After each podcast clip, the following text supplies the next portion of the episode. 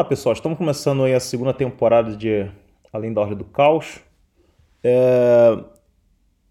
E nesse episódio, nesse primeiro episódio, eu gostaria de falar é, estritamente sobre a ordem e o caos. Na verdade, fazer algumas reparações. Na primeira vez que a gente é, fez algumas reflexões sobre o tema no, no é, sobre, sobre o tema Além da Ordem do Caos, foi o primeiro episódio da primeira temporada. Só que eu devo um pouco de profundidade nisso. Um pouco de profundidade nisso. Eu devo a vocês é, é, uma, uma reflexão mais, mais sólida acerca do tema e algumas reparações no sentido de que, te, que há coisas ali que eu falei num, num, num áudio de pouco mais de 10 minutos. Há coisas que hoje já não acredito mais. Algo que precisa ser mudado, ser alterado. Algo que quando eu parei para refletir e eu vi que não é bem assim.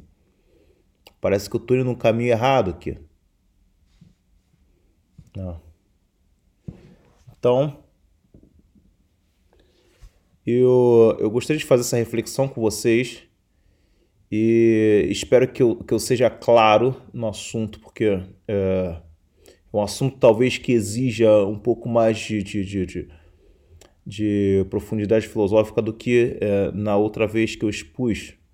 Ah. Então, é, na outra vez que eu expus esse assunto, eu concordei demasiado com o Jordan Peterson, que também trata do assunto da ordem do caos. É, transferindo ou é, traduzindo para a nossa vida diária, traduzindo para uma vida prática. Só que tem algumas coisas ali que eu não concordo, que, que complica para mim. O Jordan Peterson confia muito na, na ciência moderna, né? E a ciência moderna é algo que trouxe na bagagem alguns, uh, alguns conceitos kantianos é exatamente esse conceito kantiano que nessa reformulação do, do, de, dessa, dessa meditação sobre a ordem e o caos e viver além da ordem do caos, em oposição ao kantismo é que a gente vai desenvolver o pensamento. O que, que o kantismo dizia? Que tudo aquilo que está fora de nós, né, tudo aquilo que nós observamos, que nós chamamos de realidade, na verdade, não é a realidade, é apenas. É, são apenas fenômenos que observamos, mas que não são assim, são fenômenos, na verdade, são fenômenos caóticos, ou seja, a realidade a qual trata Kant, a realidade a qual trata Kant, trata de algo que é totalmente caótico, a gente não sabe, realmente a gente não pode dizer que é, aquilo existe, né? A palavra existir para Kant é algo é, muito obscuro e que não pode tratar como os realistas tratam a, a, a, a palavra realidade ou existência, ou aquilo que está fora do sujeito, o objeto. Né? Então, para Kant, as categorias das coisas, dos objetos, o que são categorias? As categorias são é, as características dos objetos. Tudo que nós observamos, todos os objetos que, que existe, ou ele vai ter um, um tamanho, tá? ele vai estar no tempo e espaço, vai ter um tamanho, ele vai ter um peso, né? ele vai ter um peso. Uh, enfim, por, por exemplo, Aristóteles destaca pelo menos oito categorias de objetos que eu acho que essas categorias estão, eles estão no objeto. O tamanho do objeto ele está no objeto, né? Ele está no objeto. Ele, o, o, tamanho, por exemplo, em si não existe. Né? O tamanho só existe em, é, quando ele está em um ente, em um objeto. Né? Assim como a cor, a cor, por exemplo, a cor branca, não existe uma cor branca. A cor branca existe em algo, em um objeto. Só que uh, Kant já rejeita esse conceito. Kant já vê o objeto não como algo que é objetivo, mas sim como um fenômeno. Nós estamos vendo algo que não sabemos o que é, mas que a nossa mente organiza ou ordena essa, essa coisa caótica e obscura que está na suposta realidade. Ou seja, a nossa mente é quem ordena aquilo que está fora dela. Aquilo que está fora dela é tudo caos, tudo caótico. E a nossa mente tem o poder de ordenar. Então, diferente de Aristóteles, Kant dizia que as categorias não estão nos objetos, e sim na mente do sujeito. A mente do sujeito capta, percebe aquele objeto e dá aquele objeto uma forma. Isso é o que chamamos de, de fenomenismo. Só que existem alguns problemas aí quando a gente fala sobre o fenomenismo kantiano, que uh, o Kant está dizendo que a nossa mente é responsável por tudo aquilo que a gente observa, né? ou seja, a nossa mente constrói a realidade. Só que se eu perguntar para Kant, se eu pedir para Kant para ele ir no Japão, ele vai no Japão com a mente dele ou ele realmente vai pegar um avião e ir para o Japão? Já começa um primeiro problema? Ou, por exemplo, quando eu falo para Kant comer um prato de comida porque está com fome, ele apenas vai projetar um prato de comida na mente dele, apenas um fenômeno, ele vai comer uma comida de verdade? O que eu estou dizendo é que a minha mente tem o poder de continuidade das coisas. Só que sabemos que a nossa mente, a nossa percepção, ela não é contínua, ela é descontínua o tempo todo a nossa percepção ela é fragmentária. Por exemplo, quando vejo uma árvore, eu vejo essa árvore em três dimensões. Eu não vejo a parte de trás da árvore. Quando eu durmo, por exemplo, Parece que eu estou passando para um outro plano. Parece que aquilo que eu estava percebendo quando eu estava acordado, quando eu durmo, já é uma outra coisa. Um sonho, por exemplo, eu já estou em. Parece que eu estou em outro lugar. E quando eu acordo, esse meu espaço de fragmentação de quando eu estava acordado antes de dormir, e quando eu acordo, ele se junta outra vez. Ele se integra outra vez eu compreendo algo ali. Isso é interessante? Que eu acho que põe alguns problemas no, no, no, no, no kantismo. Porque, mesmo que a minha percepção seja descontínua, eu sei que quando eu durmo e acordo, eu sei que eu acordo no mesmo lugar e não em outro lugar. Eu não fui abduzido para. Eu não penso, pô, será que agora eu fui abduzido para outro planeta? Para um extraterrestre? Ou será que eu vou acordar no, no, no, no Egito, em cima das pirâmides?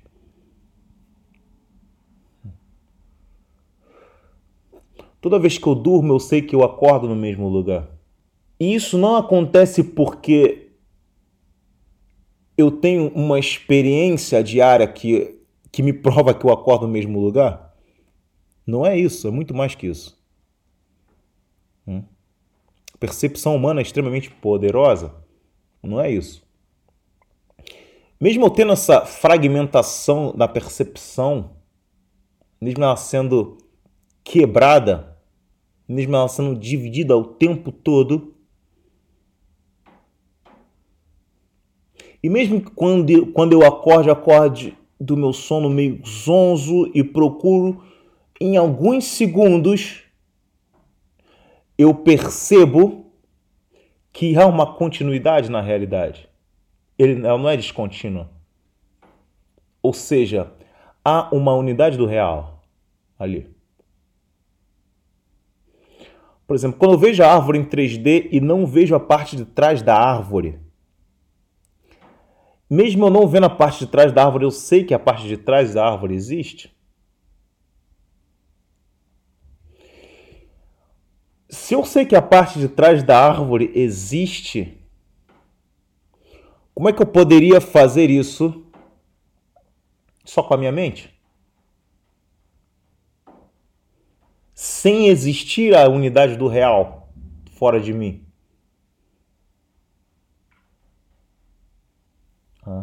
Isso é extremamente importante.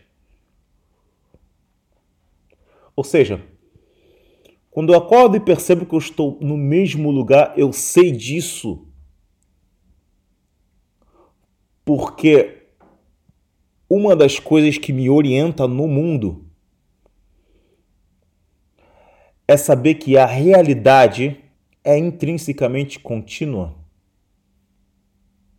E a minha mente é descontínua. Minha mente é fragmentária.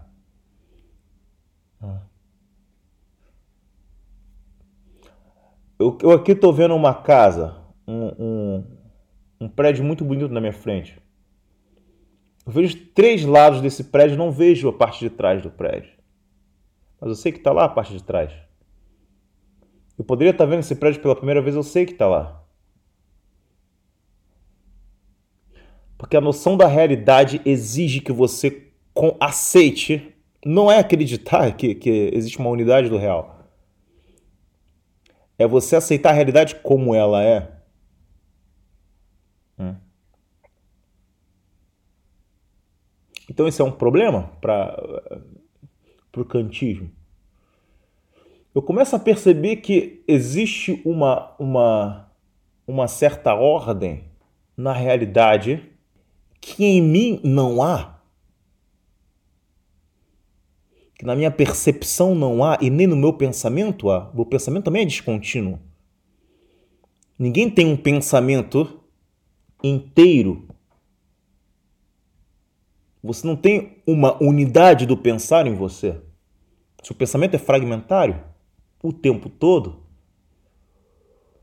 Você não consegue se concentrar alguns segundos em só uma coisa só e sua mente já pensa em outras coisas, depois volta para aquilo. Pensa outra coisa e já volta para aquilo. Esse é o problema. Esse problema já é suficiente para dizer que o que Kant estava falando é uma grande besteira, é uma, uma, que nós ordenamos tudo na nossa mente. Passando para um, um, um, um problema mais prático, que é a primeira coisa que a pessoa precisa quando nasce? Respirar. O que mais tem no mundo? ar para respirar? Qual é a segunda coisa que a gente precisa para poder viver? Água. Qual é a segunda coisa que mais tem no mundo? Água. Qual é a terceira coisa que a gente precisa para viver? Comida. Qual é a terceira coisa que mais tem no mundo? Comida. Hum. Junto com essas três perguntas que eu faço, que a gente chega à conclusão que é. Parece que esse mundo está predisposto a me dar a vida. Parece que esse mundo quer me deixar viver. Hum. Então tem uma outra coisa que eu observo. Todas as leis que os físicos descobriram no mundo parece que essas leis têm um ajuste exato para que a vida humana possa existir. E que se alguma dessas leis fosse um pouquinho diferente, não existiria vida. Não existiria vida.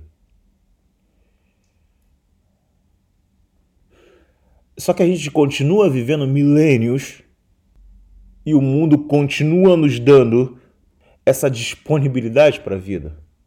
Como se dissesse o tempo todo: olha, aqui você pode viver, não tem problema.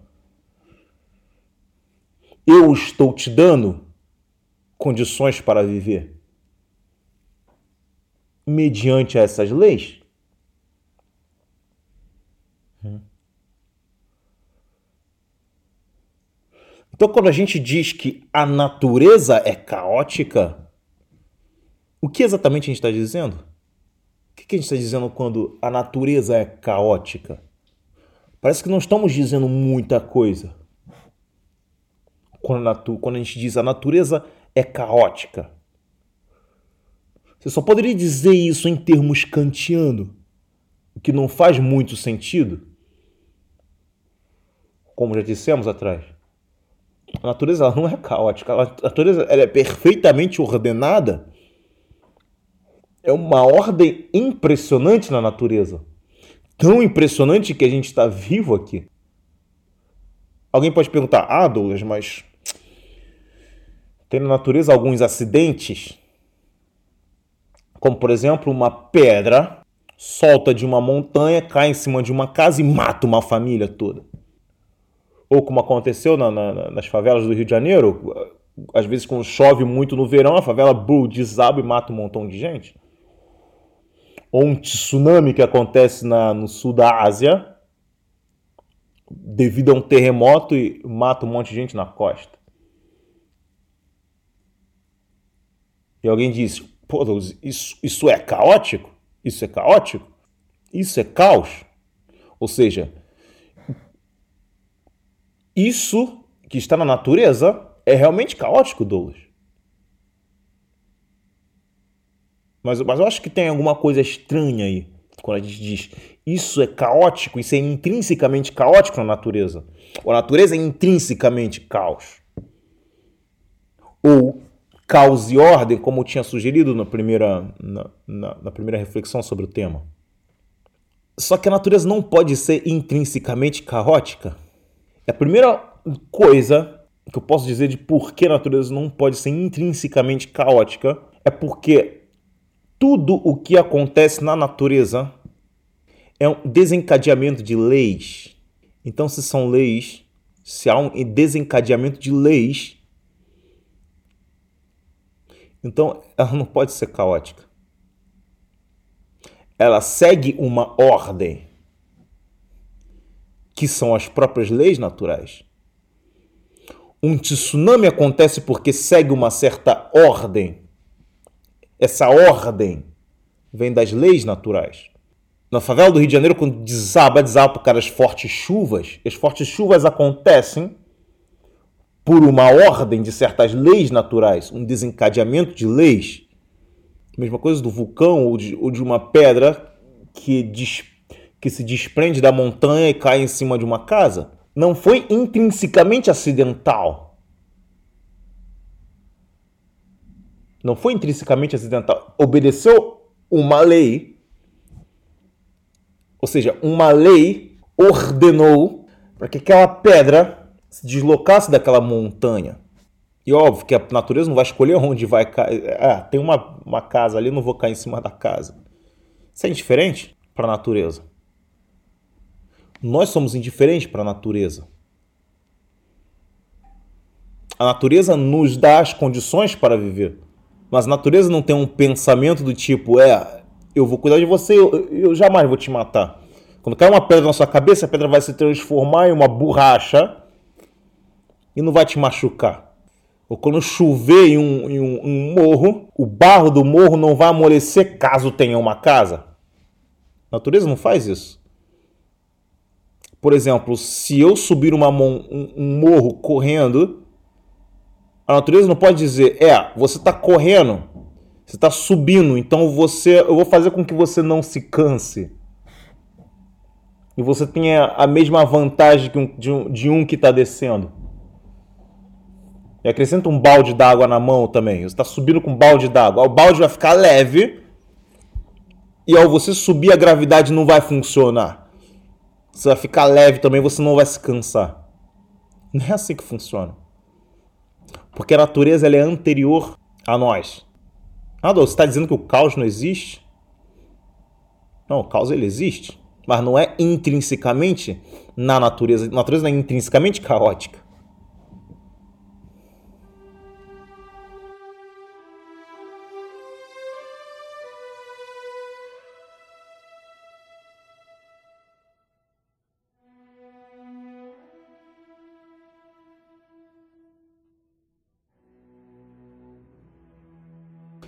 O segundo problema de por que a natureza não é intrinsecamente caótica, porque tudo na natureza é inteligível. Tudo é inteligível. tudo na natureza é verbalizante. Tudo na natureza é suscetível ao conhecimento humano. Tudo na natureza está disposto a ser conhecido pelo ser humano. Se ele está disposto a ser conhecido e a ser nomeável, aquilo que é inteligível, que são as coisas da natureza, não pode ser caótico. Porque aquilo ali está ordenado, está pronto para que você crie uma linguagem para aquilo. Por exemplo, toda a natureza é matematizável. E essa é a maior razão porque ela não é caótica. Existe uma linguagem verbal e matematizável na natureza. Tudo, tudo, tudo, tudo, tudo, tudo, tudo, tudo. Cada detalhe na natureza, cada detalhe. Tudo é verbalizável. Tudo é verbo na natureza. Tudo é matematizável. Só que nem tudo podemos matematizar a natureza. E aí está a diferença. Nem tudo podemos matematizar. Nós não podemos matematizar a natureza por inteiro. Justamente porque a gente não pode participar a gente não pode compreender a totalidade da natureza. A gente até participa dela necessariamente. Mas essa unidade na natureza a gente não pode conhecer essa totalidade. Ou na totalidade. Ou seja, a gente não pode conhecer ela por inteiro. Mas parte dela é matematizável. É. A gente pode medir. A gente pode colocar nomes. Lembre-se que no livro de Gênesis Deus ordena a Adão a colocar nomes. E há uma profundidade incrível nisso. Quando Deus ordena Adão a colocar nomes, ele está dizendo: Adão, há uma conexão entre você e a natureza.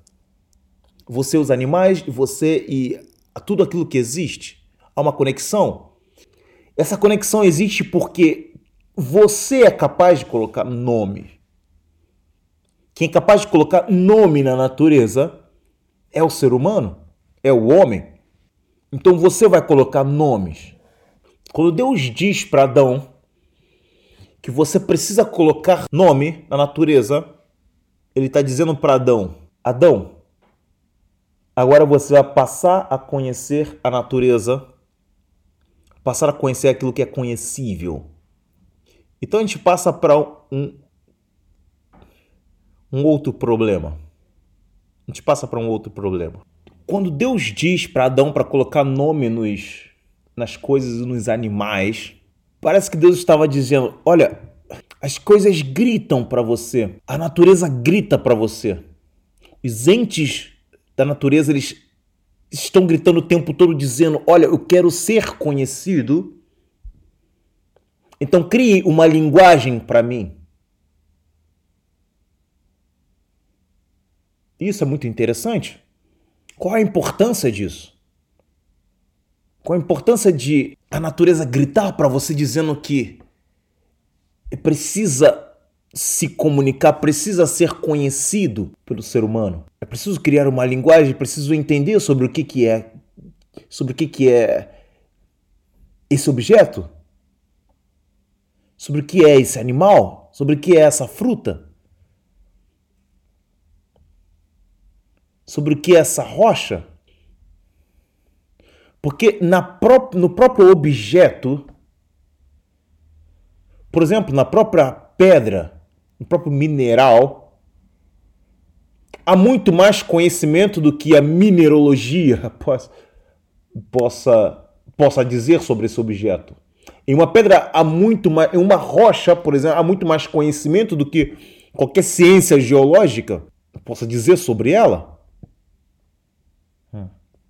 Então parece que a importância da, de conhecer a natureza é que a natureza tem muitos detalhes. A natureza tem muitos detalhes que são importantes não por contemplação, contemplação no sentido de vislumbre estético dela.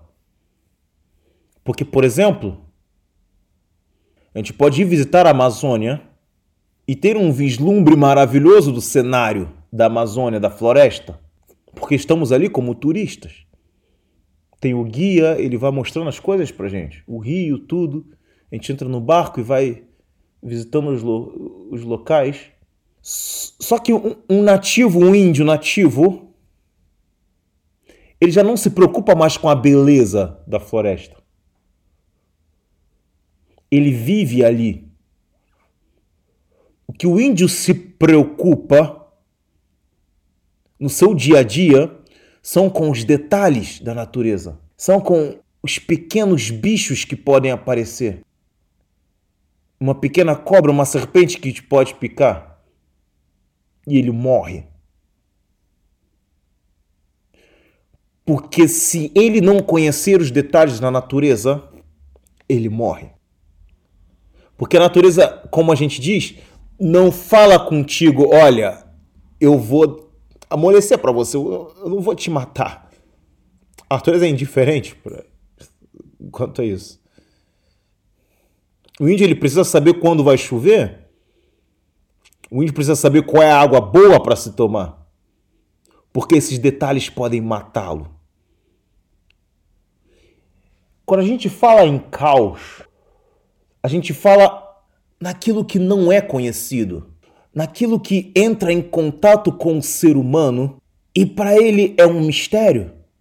Em relação a esse objeto misterioso para o ser humano, ele traz uma situação escura, uma situação onde ele não pode ver, ele não pode prever. Uma situação que ele não pode prever. O que é isso que está na minha frente? Hum.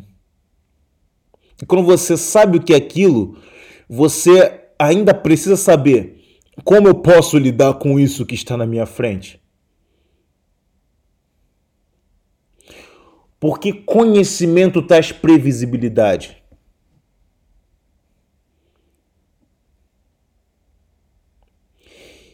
E o conhecimento trazendo previsibilidade, essa é a definição de ordem.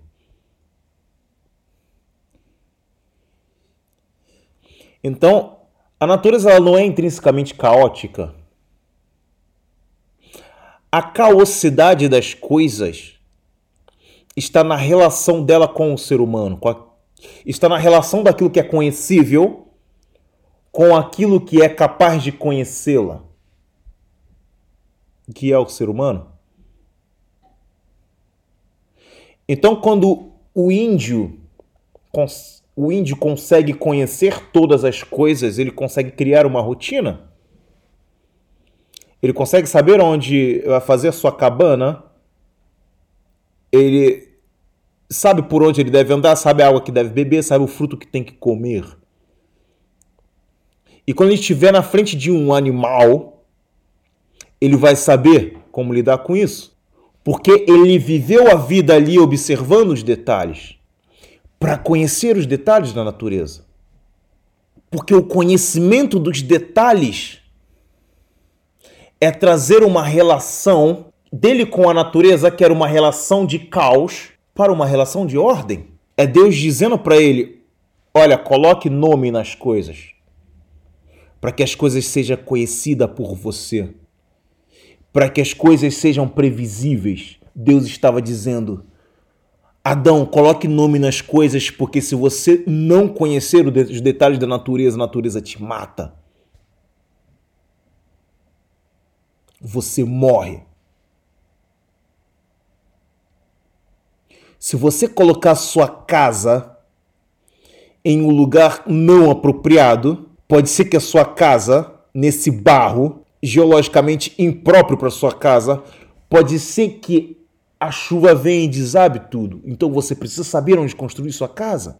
E a natureza te dá condições para isso. Você saber as coisas, ser previsível, é ter uma relação de ordem com a natureza. Isso não serve só para os índios. Isso serve para todo abençoado dia da sua vida. Todo, todo, todo, todo, todos os dias. E aí eu concordo com Jordan Peterson muito bem. quando você é capaz de arrumar o seu quarto, esse pequeno detalhe, esse pequeno cosmos do seu habitat, que é o seu quarto, ali, nesse pequeno detalhe, nessa pequena coisinha, pontinho no universo, que é o seu quarto, quando você consegue ordenar isso, você tem uma vida melhor em você, para quando você sair e enfrentar o mundo, você conseguir fazê-lo conhecido para você a ponto de ele ser previsível e vencer as barreiras que trazem. Qual é a relação sua com o mundo para que ele seja não seja caótico? Você precisa passar a conhecer as coisas. Você pode viver uma vida de ordem.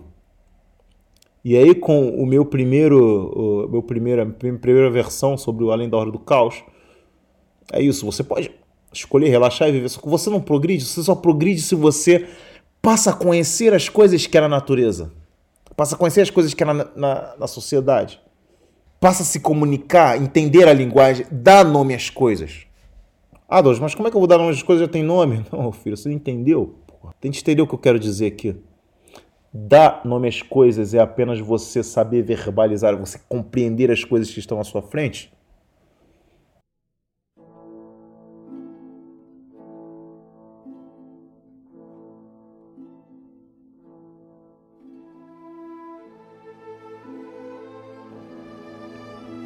É isso que eu digo, óbvio, quando você for uma, uma mata e der de cara com um urso, aquilo é uma situação caótica, porque você não deu nome a essa situação ainda. Você não, essa situação não é previsível para você. Você está diante de, de algo que pode te matar e você sabe que pode matar e você não tem conhecimento de como lidar com isso. Uma situação na sua empresa que você não tem noção de como lidar com ela, essa é uma situação caótica. Entende como o caos, em vez de estar no exterior, no mundo, ele está em você? O caos é a falta de conhecimento que você tem da realidade. E não a realidade que é caótica e a gente a gente ordena, como dizia Kant. Nossa mente traz uma certa ordem para o caos que é a realidade. Traz. Você traz uma certa ordem para você mesmo em relação à natureza. Você passa a conhecer a ordem que a natureza é. Porque, como eu disse, a natureza é inteligível, ela é matematizável. Se ela é inteligível, é matematizável, ela é ordem se você passa a, a conhecer essa ordem que é a natureza. E por isso a sua vida fica em ordem. Por isso a sua vida fica em ordem. Em qualquer situação, seja na família. Se você, meu filho, dentro da sua casa, você não sabe que você tem que pagar o aluguel durante o ano. Se você não sabe que daqui a três meses você tem que ter o dinheiro do aluguel, daqui a um ano você tem que ter o dinheiro do aluguel. Se esse fato não for previsível, a sua vida está em caos. Sua vida está em caos. Você não está se comunicando bem com a realidade. Que está gritando para você. Entende que problema? Então a ordem, o causa dessa relação, ela é contigo. É contigo. E Deus te deu essa capacidade porque exatamente porque você tem a capacidade de progresso, de, de crescimento. Essa é uma capacidade humana. Ele não pediu no jardim, ele não pediu para a onça ou para o leão colocar nome em Adão. Adão colocou nome neles. Porque Adão é que passa a conhecê-los, não é a natureza que passa a te conhecer, você passa a conhecer a natureza. Você é responsável por conhecer as coisas que você quer conquistar? Hum? Então, é, essa, essa era a reformulação que eu queria fazer. Esse é o, a, profu a profundidade dos detalhes que eu queria dar para esse. Para o Além da Ordem do Caos. Falou, pessoal? Então, bem-vindos aí à segunda temporada e até o próximo episódio. Valeu!